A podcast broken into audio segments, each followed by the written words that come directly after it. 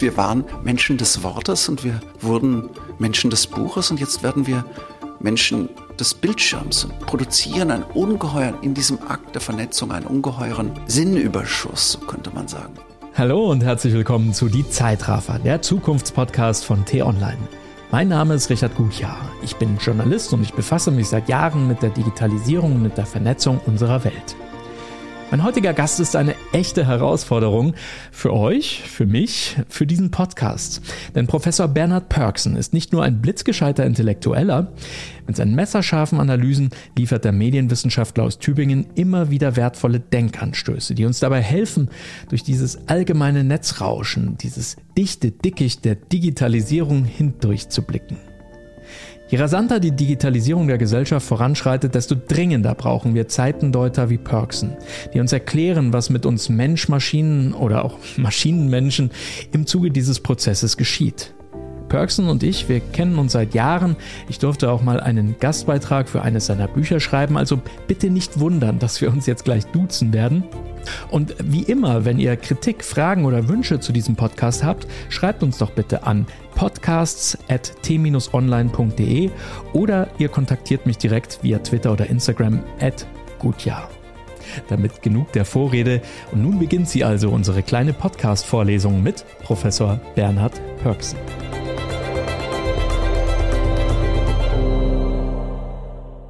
Bernhard Pörksen, willkommen in der Show. Hallo, ich grüße dich. Bernhard, lass uns doch mal ganz kurz die Zeit anhalten und uns ein paar Schlagzeilen des Jahres 2022 mal anschauen. Es könnte jeder x-beliebige Tag sein in diesem Jahr. Da steht Hass und Hetze im Internet. Jeder vierte Deutsche hat Angst. Immer mehr Straftaten gegen Minderheiten. Social Media als Kriegsschauplatz.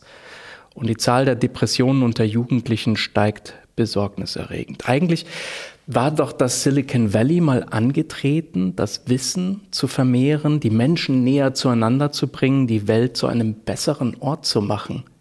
Was ist da passiert in den letzten Jahren? Nun, es gab eine ganze Reihe von, so könnte man sagen, seismografischen Ereignissen, Einzelereignissen, die aber in der Verdichtung gezeigt haben, diese Phase der Netzutopien ist gründlich zu Ende gegangen. 30 Jahre zurück, 40 Jahre zurück, da waren wir uns sehr sicher. Mehr Information macht uns automatisch mündiger. Wir können dann aus der Fülle der Gesichtspunkte, der Argumente und Perspektiven dasjenige auswählen, was besonders plausibel ist, um unsere Standpunkte umso rationaler zu fundieren. Und jetzt müssen wir anerkennen, mehr Information macht uns gar nicht mündiger, sondern immer mehr Information unklarer Herkunft erhöht die Chancen effektiver Desinformation, weil wir im herabregnenden Informationskonfetti, in dem Gewirbel von Informationen auf das zurückgreifen, was wir aus guten oder schlechten Gründen glauben oder doch unbedingt glauben wollen. Und da gab es eine ganze Reihe von Ereignissen. Mir selbst ist der Trump-Schock noch sehr innerlich. 2016 die unmittelbare Einsicht, wie direkt Digitalisierung, Vernetzung und Populismus, aggressiver Populismus zueinander finden. Natürlich die Attacken auf die Rohingya, der Brexit mit kleinem Geld und Desinformationskampagnen mitgesteuert, mit orchestriert. Dann natürlich, bin jetzt nicht ganz streng in der Chronologie, der Sturm auf das Kapitol, die Pandemie, Infodemie, auch der Informationssmog, der den Ukraine-Krieg umgibt.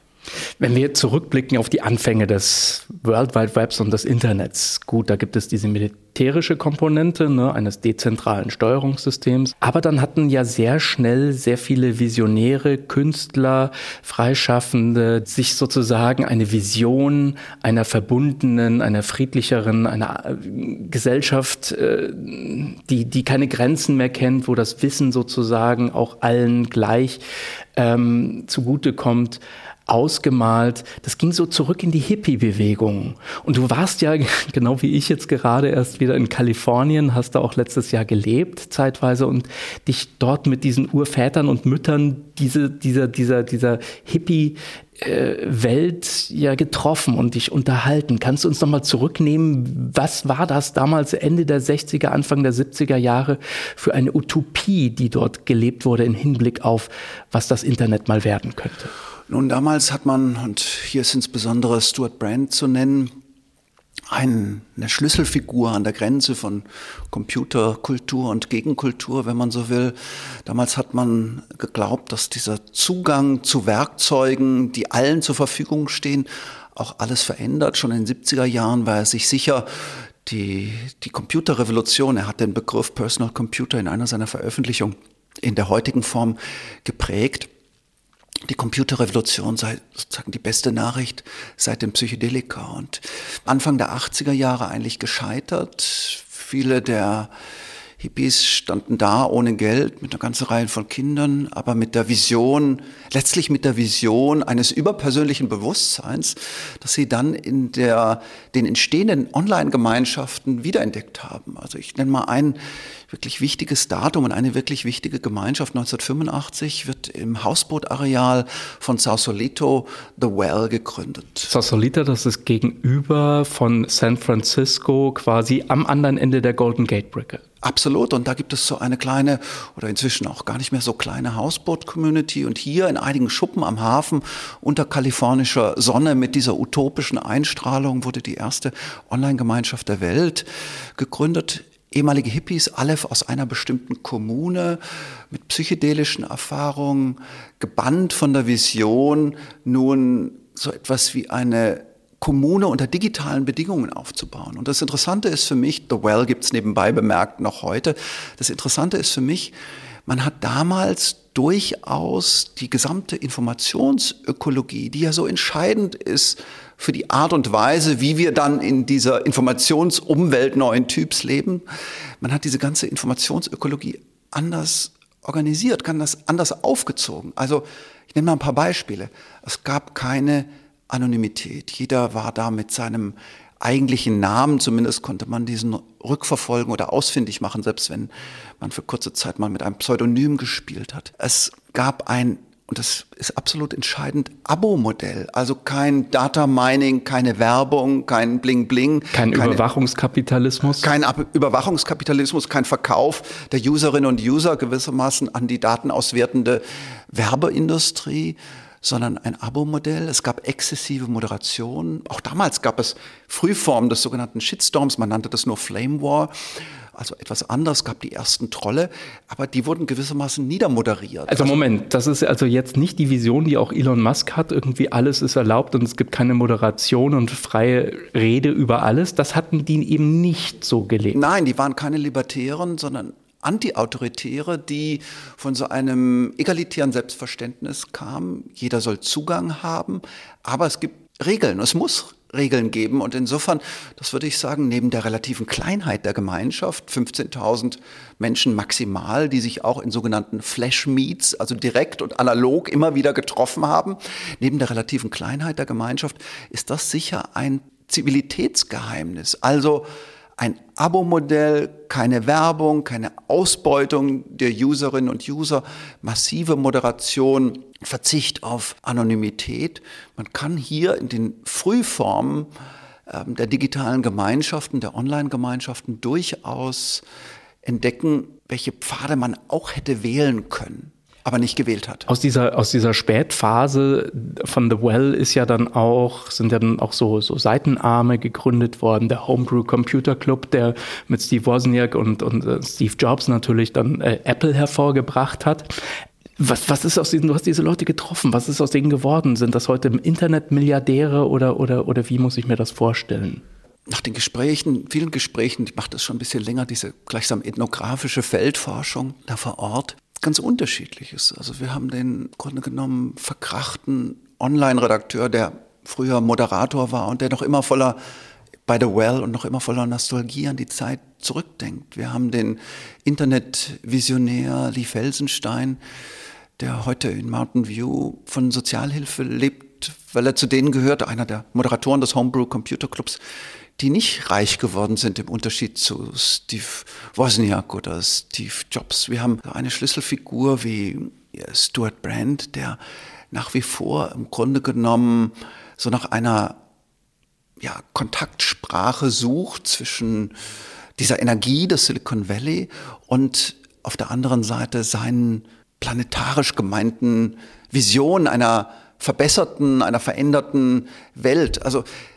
dieses Diversitätsgeheimnis des Silicon Valley, diese Gleichzeitigkeit des Verschiedenen, die zeigt sich da auch in diesen ersten Online-Gemeinschaften und dem, was aus diesen Menschen geworden ist. Irgendwas ist aber dann doch passiert. Denn alles das, was du jetzt beschrieben hast, diese Vision einer, einer, einer gerechteren Welt, durch das Instrument des, des Webs herbeigeführt, ist dann an irgendeiner Stelle falsch abgebogen. Denn heute, wenn wir auf das Web schauen, dann ist ja nichts von dieser utopischen Freiheits, von diesem Freiheitsglauben geblieben. Heute regiert Hass, derjenige, der am lautesten, am schrillsten auch um Aufmerksamkeit bettelt. Ähm, regiert das Netz und es gibt eine ganz klare Trennung und fast schon eine neue Kaste von Internetmilliardären, die, die im Grunde genommen alles tun können, ohne sich überhaupt noch um irgendwelche Gesetze scheren zu können oder zu müssen, weil die Regierungen natürlich immer hinterherhinken, was die, was die Regulierung dieser neuen Technologien mit sich bringt. Was ist da passiert? Kannst du das verorten auf einem Zeitstrahl? Wann war dieser Punkt, wo das Internet sozusagen von der, von der Utopie zur Dystopie geworden ist? Ich würde sagen, das entscheidende Momentum ist die Kommerzialisierung und die Nutzung durch Autokraten und populistische Kräfte. Und wenn wir uns mal anschauen, wie die sich die Zeitverhältnisse darstellen, dann sehen wir ja, das ist eine Entwicklung, die noch gar nicht so lange zurückliegt. Also wann wurde das erste Smartphone entwickelt? 1992. Wann wurde das erste Smartphone, also internetfähige Handy verkauft? 1994. Wann hat Steve Jobs diese ähm, viel umjubelte Präsentation des iPhones geliefert. 2007, wie viele Smartphones sind heute in Gebrauch weltweit 4,5 Milliarden. Also wenn wir versuchen jetzt mal an der Stelle von den Details weg den Blick größer zu ziehen, was ist da passiert? Ich würde sagen, wir erleben eine merkwürdige Paradoxie auf der einen Seite, und das ist eine gute Nachricht, insofern wäre ich nicht ganz so dystopisch gestimmt wie du, eine gigantische Öffnung des kommunikativen Raumes. Jeder kann mitsprechen, jeder kann sich zuschalten, potenziell zumindest. Diejenigen, die man früher das Publikum genannt hat, in einer anderen Medienepoche das Publikum genannt hat, die können jetzt mitspielen. Äh, äh, es ist ja nicht mehr nur Sender und Empfänger, sondern es ist ja sozusagen Sender zu Sender, Empfänger zu Empfänger und wiederum, ne, da gibt es ja unendlich viele Kombinationsmöglichkeiten. Also nicht mehr nur Top-Down und Down-Top, sondern auch ne, seitwärts 360 Grad, 24 Stunden am Tag. Ne, es gibt keine Sendezeiten mehr. Das ist ja, das ist ja eine förmige, eine regelrechte Explosion der Kommunikation. Absolut. Absolut. Wir haben eine Refeudalisierung oder totale Vermachtung des kommunikativen Raumes. Also ganz wenige, die ganz schnell ganz reich geworden sind. Wir haben, auch das gehört zur Beschreibung dieses Disruptionsgefühls, dem wir uns berechtigterweise ausgesetzt fühlen. Wir haben eine ungeheure Innovationsdynamik. 75 Jahre brauchte das klassische Telefon, bis es 100 Millionen Nutzerinnen und Nutzer hatte. Facebook brauchte 4,4 Jahre, WhatsApp 2,2 und Instagram auch 2,2 Jahre. Also eine ungeheure Dynamik und wir haben, auch das gehört, glaube ich, zu dieser größeren Perspektive dazu, eine neue Sichtbarkeit durch das Netz, eben weil so ungeheuer viel Information, Daten, Dokumente in Umlauf sind, sehen wir ungeheuer viel. Frühere Medien waren in gewissem Sinne wie Kerzenlicht oder wie flackernde Glühbirnen. Das Netz ist wie Neonlicht. Eine riesige, gigantische Differenzsichtbarmachungsmaschine. Und das unterspült unsere Autoritätsverhältnisse, weil wir sehen, Politikerinnen und Politiker erscheinen auf einmal im grellen Licht der Gewöhnlichkeit mit irgendeinem Smartphone-Video abgefilmt auf YouTube, vorfindlich, wie sie laut fluchend in Badehose ähm, irgendwas ähm, tun, was diese Aura, die sie vielleicht in einer anderen Medienepoche stärker kontrollieren konnten, vernichtet. Wir sehen, wie aber auch entsetzliches Unrecht bekannt gemacht wird. Und das ist die eigentümliche Ambivalenz der Vernetzung. Also letztlich glaube ich, dass es eine konviviale Kraft ist. Was bedeutet das? Das bedeutet, dass es eine im letzten potenziell demokratisierende, das Leben von Menschen verbessernde Kraft ist. Aber wir befinden uns natürlich, wenn wir uns die Zeitverhältnisse vor Augen führen, noch in einer ganz frühen Epoche dieser laufenden Medienrevolution, die vergleichbar ist mit der Erfindung der Schrift oder der Erfindung des Buchdrucks mit beweglichen Lettern. Also wir waren, so hat Kevin Kelly das mal ausgedrückt, auch einer dieser frühen Computer-Hippies, wir waren Menschen des Wortes und wir wurden Menschen des Buches und jetzt werden wir Menschen des Bildschirms und produzieren einen ungeheuren, in diesem Akt der Vernetzung, einen ungeheuren Sinnüberschuss, so könnte man sagen. Vielleicht letzter Satz, letzte Bemerkung zu dieser Ambivalenz der Vernetzung. Wunderbar, dass sich Menschen, die an einer seltenen Krankheit leiden, dass die zueinander finden können, sich Kraft geben können. Großartig. Es können auch diejenigen, die ein obskures Hobby pflegen, zueinander finden. Die bekennenden katholischen Nichtschwimmer mit einem Interesse an Hirschgeweih. Auch die können eine Gruppe bilden und sagen, wir sind viele und warum werden wir eigentlich nicht mit unserem Spezialhobby äh, repräsentiert? Und das können aber auch die Giftzwerge des Universums. Und auch du hast ja da deine eigenen Erfahrungen gemacht. Das können sich die Giftzwerge des Universums die Hände reichen und sich in ihren Echokammern laut und lauter und noch lauter zurufen dass Flüchtlingsheime brennen sollen oder dass wir in einer äh, Tugenddiktatur leben oder dass der Klimawandel nicht existiert oder ähnliches. Welche Rolle spielen dabei äh, deiner Meinung nach die sozialen Netzwerke und natürlich auch diejenigen äh, Manager oder Gründer, die diesen Netzwerken ähm, vor, bevor, äh, vorstehen. Ich meine, Mark Zuckerberg wusste ganz genau, was auf seinem Netzwerk passiert. Das wussten auch die äh, CEOs und Chefs von, von, von, von YouTube, was dort für Hetze betrieben wurde. Alex Jones, einer dieser großen, großen Demagogen im Netz, hat da über Jahre hinweg für Google Millionen, wenn nicht gar Milliarden eingefahren an Werbegeldern. Ähm, wo würdest du diese Konzerne verorten, was die in diesem, in diesem Wechselspiel der Kräfte sozusagen für eine Rolle gespielt haben?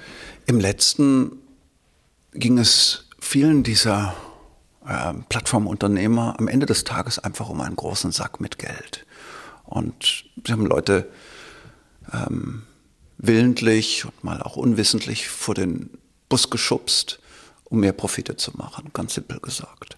Das heißt nicht, dass äh, jeder bei Facebook so denkt, um Gottes Willen, aber im Kern benutzt ein Mark Zuckerberg die Flower Power und Vernetzungsrhetorik der Computer-Hippies der ersten Stunde eigentlich als Marketing-Blabla, um sein Profitinteresse zu kaschieren.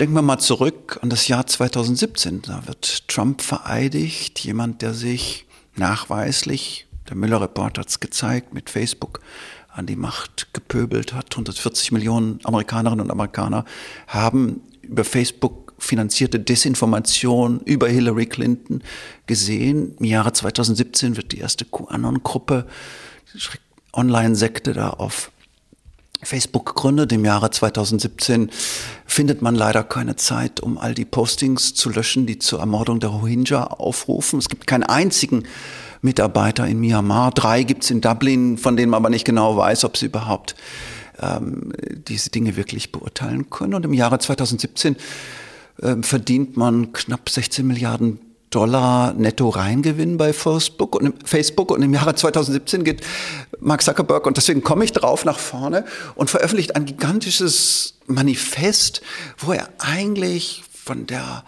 guten Kraft der Online-Gemeinschaften spricht, das liest sich so, als hätten die Autoren von und die, die frühen digitalen Bohemians von The Well ihm die Feder geführt. Und diese Merkwürdigkeit, also dass die Sprache der Computer-Hippies in Marketing blabla zu äh, Ver Verherrlichung und zum Verbergen der eigenen Geschäftsinteressen zu benutzen. Diese Merkwürdigkeit, die ähm, entsetzt, wenn man genauer zuhört, auch diejenigen, die im Silicon Valley am Anfang dabei waren. Und das hat Konsequenzen bis in die Gegenwart hinein.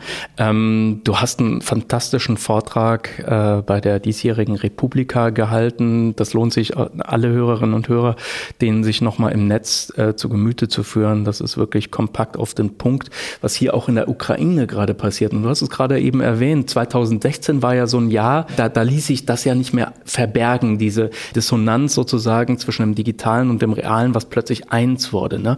Ähm, äh, der Brand Brexit war 2016 auch mit Desinformation natürlich gefüttert. Ähm, den Mueller Report hast du beschrieben, der ja ganz klar auch deutlich machte, dass ja schon damals die Russen ganz klar erkannt haben, was für eine Chance in der Desinformation liegt. Ne, sie mögen den Kalten Krieg vielleicht verloren haben und das noch nicht so ganz, wie soll man sagen, auch verarbeitet haben, aber jetzt auf einmal gesehen haben, wir können ja den Feind von innen heraus destabilisieren, indem wir das, was ihm heilig ist, nämlich die Demokratie, zerschießen.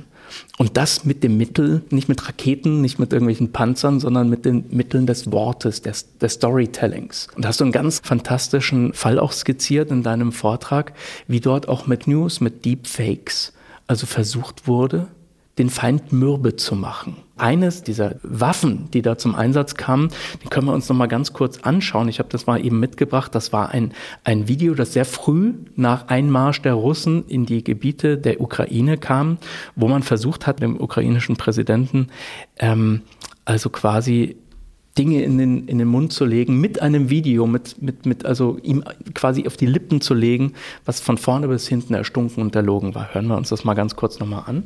Die Ukrainer. Шановні захисники, бути президентом виявилося не так вже й легко. Я змушений приймати складні рішення. Спочатку Gut, man sieht dass das irgendwie, ne, wenn man genau hinschaut, dass das irgendwie getürkt ist und dass das nicht stimmen kann, dass er da also quasi ähm, mehr oder weniger ähm, die Flügel streckt und sagt irgendwie, wir äh, ergebt euch dem Feind, also den Russen. Gleichwohl, dieser Trick hat diesmal nicht funktioniert.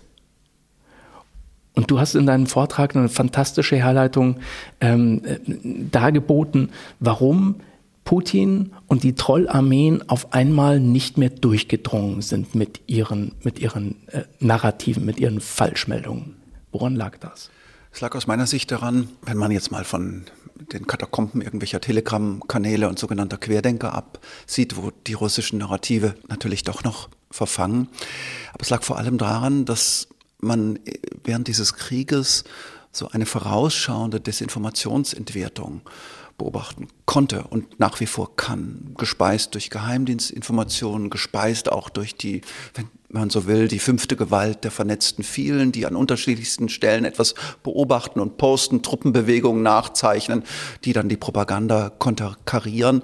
Gespeist also durch ein anderes Herangehen. Wir haben ja klassischerweise ein das Problem asymmetrischer Wahrheitskriege. Etwas wird in die Welt gesetzt, verbreitet sich, wird immer mächtiger, wird überall gesehen, besitzt dann schon qua Verbreitung eine eingebaute Deutungsautorität. Und dann kommt man kaum noch hinterher. Jemand hat mal über die, äh, über die Fact-Checker der Washington Post geschrieben, das fand ich sehr eindrücklich. Es sei im Grunde genommen so, ähm, in Zeiten von Trump, man wolle einen tropfenden Wasserhahn reparieren, während das ganze Haus in Flammen steht. Und solche Asymmetrien haben wir beobachtet in der Trump-Ära, äh, bei den äh, Anti-Waxern, äh, in ganz anderen äh, Feldern von äh, Desinformation und Propaganda. Und hier im Ukraine-Krieg lässt sich ein anderes Muster zeigen, also nicht Debunking, die reaktive Entwertung und Widerlegung von Desinformation, sondern etwas, was man Pre-Bunking nennen könnte, also die vorausschauende Entwertung von Propagandanarrativen, von denen man ahnt oder doch wiss, weiß, dass sie kommen. Und genauso ist es passiert. Also die Ukrainerinnen und Ukrainer waren vorbereitet, dass ein solches Deepfake-Video, in dem Zelensky die Kapitulation erklärt, dass das kommen könnte. Das war eine Art Vorabimpfung gegen diesen Desinformationsversuch, der ja potenziell kriegsentscheidend hätte sein können. Ich fand das Video ziemlich authentisch gemacht, obwohl es von vielen sozusagen Spezialisten der KI kritisiert wurde nach dem Motto, das sieht man ja sofort. Ich habe es nicht sofort gesehen. Also eine Vorabentwertung und das, der zweite Punkt, eine blitzschnelle Reaktion von Zelensky selbst. Er ist ja dann, nachdem dieses Video auf einer gehackten ukrainischen Nachrichtenwebsite publiziert wurde, sofort selbst nach vorne gegangen mit einem eigenen Selfie-Video und hat die Russen, russischen Soldaten zur Kapitulation aufgefordert. Aber das ist, um das nochmal zu betonen, das ist ein hochinteressantes Muster. Denn wenn man, Ideologien haben eine offene Flanke und das ist ihre Berechenbarkeit. Man weiß, in welchem Rahmen ähm, man sich bewegt und äh, der ein oder andere Propagandaforschungsforscher hat für mich sehr interessant zu sehen in den USA, hat durchaus den Sturm auf das Kapitol prognostiziert. Wir wissen, ähm, dass fanatisierte Impfgegner eigentlich seit 100 Jahren mehr oder weniger das Gleiche sagen. Unfruchtbarkeit, Auslöschung bestimmter Bevölkerungsgruppen, ähm, geheimes Geschäftsgebaren im Hintergrund. Das heißt, wir haben sozusagen ideologische Muster, die man eigentlich antizipieren könnte, prognostisch netzen könnte. Also was mir eigentlich vorschwebt, ist so eine Art mitfühlende Szenarienentwicklung, um dann früher reinzugehen. Wenn wir die Geschichte der Klimawandelleugnung studieren, dann sieht man, welche Muster jetzt in den kommenden Konflikten adaptiert und weitergezogen werden. Nicht mehr Leugnung des Geschehens, sondern weiter Produktion von Ungewissheit oder im Falle auf die Klimafrage versuchte Blockade der Lösungspfade. Also man kann das Thema nicht mehr leugnen, jetzt versucht man die Lösungspfade zu blockieren. Und da kann man vorab sich überlegen, wie reagieren die unterschiedlichsten Gruppen eigentlich darauf.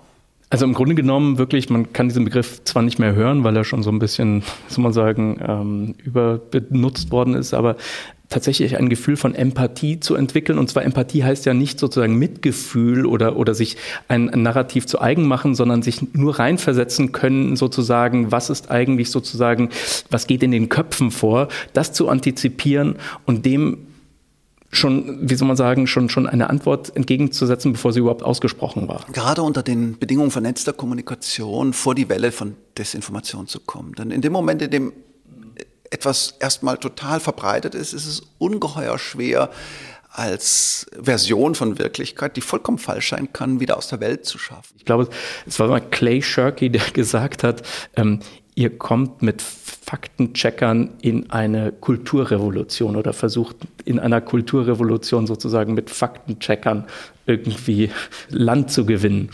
Ist dieses, das, das würde mich interessieren. Haben wir es hier tatsächlich mit zwei Welten zu tun? Die eine Welt ist noch physisch mit Panzern und mit Truppenbewegungen und die andere ist so eine Art Paralleluniversum wie eine Art zweite Erde. Und hier haben wir eine ganz andere Machtkonstellation. Ich glaube, mich zu erinnern, du hattest ja auch mal im Vortrag, glaube ich, gesagt, dass sich mit der Ukraine und Russland zwei Supermächte im Netz gegenüberstehen, ne? wo es gar nicht mehr so ausschlaggebend ist, wie groß oder wie klein ein Land ist. Wenn die das Netz Narrativ beherrschen, dann, dann nützen dem anderen Gegner vielleicht auch gar nicht mehr so viele Trollarmeen oder so viele, so viel Propaganda, weil, weil man da sich sozusagen quasi auf Augenhöhe begegnet. Ja, ich würde es etwas anders beschreiben. Aus meiner Sicht haben wir in der Tat so zwei Wirklichkeiten dieses furchtbaren Krieges, die Kämpfe auf dem Schlachtfeld und auf der anderen Seite die Deutungskämpfe im Netz. Putin, der ein furchtbares Menschen- und Medienexperiment durchführt, Einschüchterung, massive Propaganda, auch vor allem über das Staatsfernsehen, das sehr viele der 144 Millionen Russinnen und Russen anschauen, äh, exemplarische Einschüchterung von Protestierenden, an, sogenannte Anti-Fake News. Äh, Gesetze, die einen bestimmten Sprachgebrauch äh, verbieten und der Versuch, so etwas zu ja, herzustellen, was man einen digitalen eisernen Vorhang nennen könnte. Und auf der anderen Seite Zelensky, der eine ganz andere Kommunikationsstrategie hat, ja, wir wissen das, äh, sehr gut beraten von seinen Redenschreibern in den unterschiedlichsten Parlamenten der Welt, das Publikum sehr spezifisch, sehr genau in Kenntnis der jeweiligen Landesgeschichte und der zentralen Wendepunkte adressiert. Jemand, der eigentlich, so könnte man sagen, eine Art Konnektiv äh, dirigiert, einen digital vernetzten Schwarm von ganz unterschiedlichsten Playern, da mit einer ganz anderen Farbigkeit, Buntheit, Reaktionsgeschwindigkeit auf ähm, diese Propagandanarrative aus Russland reagiert. Also für mich ist das eine Konfrontation Diktator gegen Schwarm. Der Schwarm aber angeführt von jemand, der die digitale Aufmerksamkeitsökonomie und auch ihre ungeheuren Schwierigkeiten, nämlich die Erlahmung von Aufmerksamkeit, die endlose Aufmerksamkeitserschöpfung, die Verdrängung von Themen nicht durch die Verknappung, sondern durch die Überschwemmung mit immer neuen Informationen, jemand, der die digitale Aufmerksamkeitsökonomie sehr genau verstanden hat und weiß, man muss den Fokus halten. Und jetzt kommt, ne, du hast, äh, wir hatten dieses Deepfake-Video, das kam so im März, glaube ich, 2022, ähm, wurde das gestreut von, von, von Seiten der Russen. Und fast zeitgleich, ich weiß nicht, ob es da einen direkten Zusammenhang gab, aber wenige Tage später, glaube ich, mich zu erinnern, gab es ein weiteres Video, diesmal aber aus dem Westen, und zwar kam das von keinem anderen als ausgerechnet von Arnold Schwarzenegger. Hören wir da mal ganz kurz rein. Hello everybody and thank you for sharing your time with me. I'm sending this message through various different channels to reach my dear Russian friends and the Russian soldiers serving in Ukraine. I'm speaking to you today because there are things that are going on in the world that are being kept from you. Terrible things that you should know about. Bernhard, du hast dieses Video von Arnold Schwarzenegger in deinem Vortrag bei der Republika dieses Jahr sehr, sehr gefeiert und hast gesagt, das ist fast schon vorbildliche Kommunikation in so einer Situation. Wieso?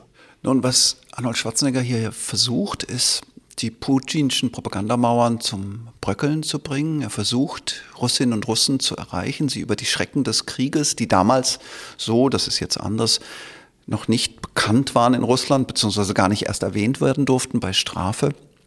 Er versucht sie mit diesen Schrecken zu konfrontieren.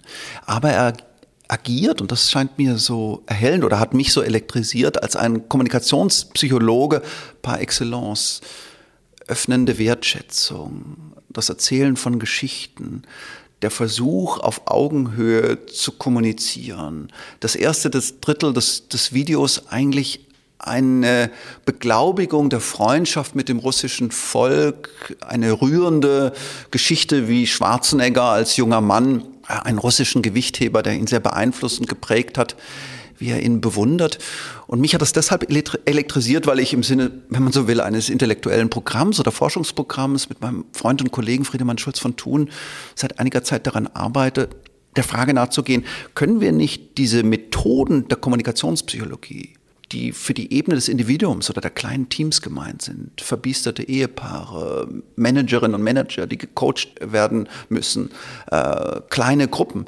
Können wir nicht die Methoden, die hier entwickelt wurden, von Leuten wie Ruth Kohn, Paul Watzlawick, Virginia Satir, Friedemann Schulz von Thun selbst und vielen anderen, können wir diese Methoden nicht aufgreifen und sie für die Makroebene des Gesellschaftlichen nutzen? Und deswegen war ich elektrisiert. Schwarzenegger tut genau dies. Er wendet Prinzipien der Kommunikationspsychologie auf der Ebene des Gesellschaftlichen an. Und darin scheint mir in unseren verfeindungssüchtigen Zeiten tatsächlich ein Weg zu liegen, um nicht unnötig die Verfeindungsenergien in der Gesellschaft bei all den Stressthemen, die uns umgeben, um diese Verfeindungsenergie nicht unnötig zu stimulieren. Verstehe ich dich hier richtig und ich meine das überhaupt nicht despektierlich, aber du sagst in anderen Worten, das, was wir sozusagen mit einzelnen Menschen in der, in der Psychologie getan haben, dass wir jetzt ein ganzes Volk mehr oder weniger therapieren und die auf die Therapie-Couch legen sollen? So würde ich nicht äh, formulieren. Also das wäre ja auch eigentlich einer Demokratie unwürdig, wenn wir jetzt diesen Raum betrachten, so ein demokratisches Miteinander oder ein, eine demokratische Gesellschaft als einen riesenhaften Stuhlkreis sich vorzustellen, in dem alle permanent nur wertschätzende Ich-Botschaften formulieren, das wäre aus meiner Sicht ein ganz unsinniger Pfad. Dissens, Streit, die engagierte Debatte, die programmatische Polarisierung, all dies ist unbedingt nötig, ist Lebenselixier eines vitalen demokratischen Diskurses. Aber ich meine in der Tat, um es mal ganz hemdsärmlich zu sagen, dass Journalistinnen und Journalisten sehr viel zu wenig, viel zu wenig von Kommunikationspsychologie wissen. Interviewstile sind oft auf Confontainment gearbeitet. Das Zuhören unter öffentlichen Bedingungen heißt, sich zu fragen, in welcher äh, Hinsicht entspricht das, was der andere sagt, dem, was ich ohnehin glaube. Und nicht, in welche Welt passt es hinein, in welche Welt ist plausibel. Also wir hören ja mit unterschiedlichen Ohren zu, einem Ich-Ohr egozentrische Aufmerksamkeit und einem Du-Ohr, das ähm, sehr viel ernster nimmt, was der andere tatsächlich sagt. Also worauf ich hinaus will, unter bestimmten Bedingungen einer viel zu leichten Verfeindung, einer viel zu schnellen Überhitzung von Kommunikation, einer viel zu raschen Attacke auf den ganzen Menschen, die ganzen Personen, kann einem die Kommunikationspsychologie helfen, als ein Entkrampfungsmittel, als eine Kunst des kommunikativen Brückenbaus. Und deswegen hat mich das Video von Schwarzenegger fasziniert. Also vielleicht hat der eine oder andere, die eine oder andere Hörerin, der eine oder andere Hörer Lust, sich das nochmal anzuhören unter diesem Gesichtspunkt. Haben wir vielleicht auch dadurch, dass wir jetzt alle so eine Art Megafon in die Hand gedrückt bekommen haben durch Twitter, durch Facebook, durch Instagram, haben wir vielleicht alle noch nicht richtig gelernt sozusagen, dass das Ganze auch Rückkanal hat, dass man also nicht nur plärren kann, sondern dass wir vielleicht alle auch lernen müssen, mehr zuzuhören. Das heißt also, ne, auch in der Therapie sagt man ja immer, ähm, lass ihn reden, lass ihn reden, hör mal zu. Ne, versetz dich mal rein in die Lage des anderen oder der anderen. Dass, dass wir da vielleicht ein Defizit haben? Ich würde immer sagen, mein eigenes Prinzip von Kommunikationsanalyse heißt, möglichst genau hinschauen, die konkrete Situation. Worüber reden wir? Über welche Konstellation sprechen wir jetzt? Und dieses, es kommt drauf an. Also den Kontext, die Situation. Ich bin, wenn, wenn du so willst, strenger Situationist. Ich glaube, wir müssen immer die konkrete Situation beschreiben, uns idealerweise um die Nuance und die exakte Beschreibung des Kontextes bemühen, dann kann etwas Sinnvolles gesagt werden. Insofern, ja, natürlich kann man sagen, dass unter dem Smartphone und Informationsgewitter der Gegenwart das Zuhören im Verschwinden ist, aber mich fasziniert eher, also mich würde eher die konkrete Analyse eines Falls, um nicht gewissermaßen in eine Großklage abzudriften, mich würde eher die konkrete Analyse eines Falls faszinieren, in meinem eigenen Denken. Verstehe. Wir haben Arnold Schwarzenegger gerade gehört, der also sich einerseits sozusagen also in die, in die russische Seele versucht reinzuversetzen, der dann auch schon fast therapeutisch, hast du es ja genannt, irgendwie also auf die, auf, auf, auf die Russen eingeht und, und, und versucht, ihnen also quasi eine andere Weltsicht auch zu geben, neben der Propaganda, die sie zu Hause erfahren. Jetzt schauen wir mal auf die Bundesrepublik und unsere Situation hier. Ähm, wir haben ja im Moment gerade noch so einige andere Baustellen, ne, so Energiepolitik und, und auch, äh, wer weiß, was jetzt im Winter noch mit, mit Covid passiert.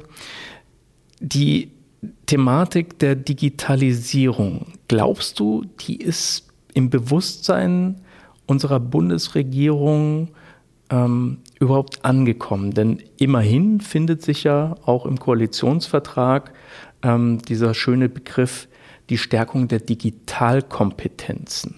Kannst du damit etwas anfangen? Glaubst du, dass, dass man in Berlin den Schuss gehört hat, was diese Wucht der Digitalisierung überhaupt für unser Land bedeutet? Das ist, um ehrlich zu sein, nicht mein Eindruck. Vor allem braucht das ja, wenn wir uns die Macht von Desinformation, über die wir gesprochen haben, anschauen, eine ganz andere normative, braucht es eine ganz andere normative Entschiedenheit offener Gesellschaften. Ich persönlich kann mit der Rede von Digitalkompetenzen im Koalitionsvertrag nicht sonderlich viel anfangen, weiß nicht so genau, was damit gemeint ist. Für mich ist es so eine Floskel, die irgendwo zwischen technischen Fähigkeiten und Medienmündigkeit, etwas, was mich besonders interessiert und umtreibt, oszilliert. Und wenn wir zurückdenken, die letzte Koalition, dieser entsetzlich vermurkste Digitalpakt, die Grundidee, man wirft einfach an einem Morgen äh, ein paar Milliarden über den Schulgebäuden ab und dann wird durch den Kauf von Geräten und durch jeweils individuelle Konzepte schon etwas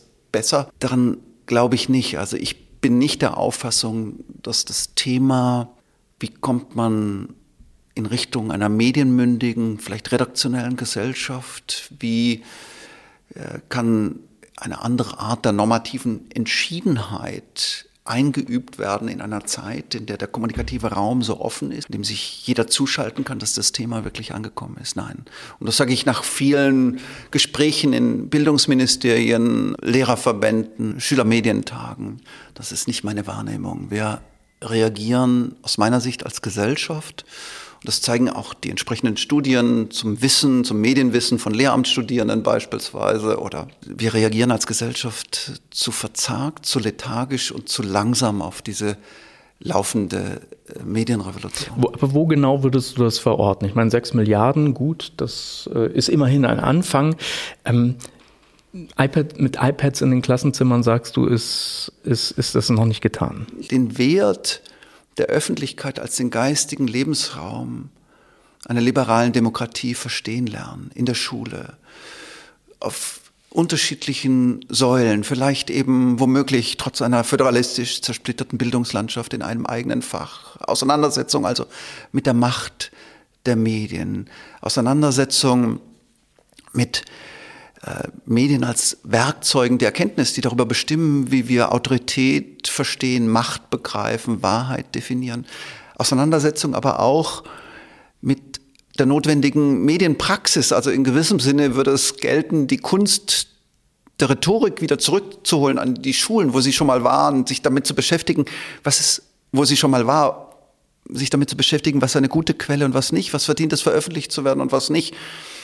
Dies alles in dem Bemühen, Öffentlichkeitsbewusstsein zu trainieren, Öffentlichkeit als die Sphäre zu verstehen, die auch, die nicht vor Dissens, aber vor verbaler Gewalt, vor totaler Vermachtung, vor Desinformation geschützt werden muss. Und die Schlüsselfrage unserer Kommunikationszukunft heißt aus meiner Sicht, wie können wir als liberale Demokratie gegen Desinformation kämpfen? Das müssen wir. Aber gleichzeitig Ideale von Freiheit und Mündigkeit aufrechterhalten, Ideale, die einer Demokratie überhaupt erst ihre Würde geben. Karl Friedrich von Weizsäcker hat das mal in diese wunderschöne Formulierung gebracht, den Raum der Freiheit planen. Also diese spannungsreiche, paradoxe Formulierung. Es geht um den Raum der Freiheit. Aber wie plant man ihn so, dass alle, die sich beteiligen wollen, auf gute Weise beteiligen wollen, auch auf gute, angstfreie Weise beteiligen können? Mag ein bisschen idealistisch werden, aber wir sind ja fast am Schluss.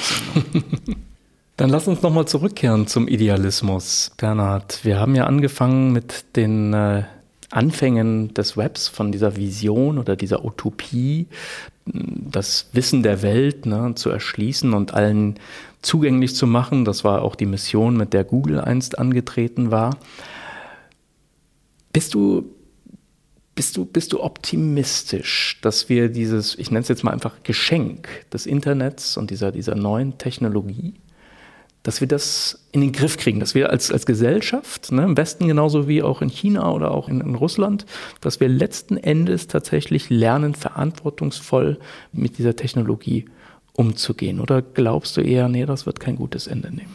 Ich muss sagen, dass ich oft mehrfach täglich zwischen unterschiedlichen Positionen hin und her eile, zwischen einem nachtschwarzen Pessimismus und einem auch immer wieder euphorisierten, wenn ich an die Leistung von Wikipedia denke oder auch an dieses Geschenk des Informationsreichtums, einem fröhlichen, euphorischen Optimismus. Also bin der festen Überzeugung, wir müssen gegen verbale Gewalt, Hass und Hetze kämpfen. Und gleichzeitig profitiere ich zumal als Wissenschaftler jeden einzelnen Tag von diesen neuen Informationswelten. Also ich laufe oft mehrfach täglich zwischen der Position des Apokalyptikers und des Euphorikers hin und her, suche da meinen Platz, sage mir, die Welt der sozialen Medien ist noch so unendlich jung. Man muss historischen Prozessen auf dem Weg zur Medienmündigkeit auch Zeit geben. Aber was mich dann wieder eher in die Richtung des Pessimisten drückt, ist die Einsicht, dass wir Krisen haben, die uns keine oder sehr wenig Zeit lassen und Krisen, die nicht so nötig erfordern wie kollektive Aufmerksamkeit, gemeinsame, im Zweifel globale Strategiebildung, ein Fokus auf das, was tatsächlich existenziell bedeutsam ist. Wir haben über die Klimakrise in Ansätzen gesprochen. Das heißt, ich schwanke und dann hilft mir das vielleicht zum Schluss eigentlich mein akademischer Lehrer und Freund, der Kybernetiker Heinz von Förster. Förster hat so einen interessanten geistigen Formalismus. Er sagt, es gibt entscheidbare und es gibt unentscheidbare Fragen. Entscheidbare Fragen sind Fragen, die durch den Rahmen selbst entschieden sind. Ist der Satz, ich habe fertig, ein grammatikalisch korrekter Satz? Nein, können wir sagen. Darf man hier in Berlin, wo wir in einem Studio zusammensitzen, Lippenstifte klauen? Nein, ist durch die Gesetze bereits äh, vorentschieden. Zwei plus zwei ist vier, da gibt es gar keinen Zweifel. Aber die Frage, ob wir in der verbleibenden Zeit schnell genug Medienmündigkeit trainieren, diese im Kern großartige Medienrevolution auf gute Weise in liberalen Demokratien domestizieren können, das ist eine unentscheidbare Frage. Und durch die Entscheidung einer unentscheidbaren Frage, so Försters Pointe, lerne ich den anderen besser kennen. Und insofern würde ich sagen, wenn ich mich entscheiden müsste, jetzt oszillieren zwischen Pessimismus und Optimismus, dann würde ich mich im letzten für den Optimismus entscheiden, weil eine liberale Demokratie letztlich vom Aufklärungs- und Diskursoptimismus lebt und weil im letzten, wenn es dann doch schief geht, der meinetwegen strategische Optimist am Ende des Tages das bessere Leben gehabt hat. Bernhard Pörksen, vielen Dank, dass du bei uns warst. Ich danke dir. Wenn euch dieses Gespräch gefallen hat, dann könnt ihr die Zeitraffer abonnieren, zum Beispiel bei Spotify, bei Apple Podcasts oder auf YouTube. Neue Folgen gibt es immer mittwochs. Wenn ihr uns schreiben oder auch Feedback für den Podcast geben möchtet, dann schickt uns gerne eine E-Mail an podcasts.t-online.de oder ihr kontaktiert mich direkt über Twitter oder Instagram unter @gutjahr. Die Zeitraffer ist ein Podcast von mir, Richard Gutjahr und von T-Online.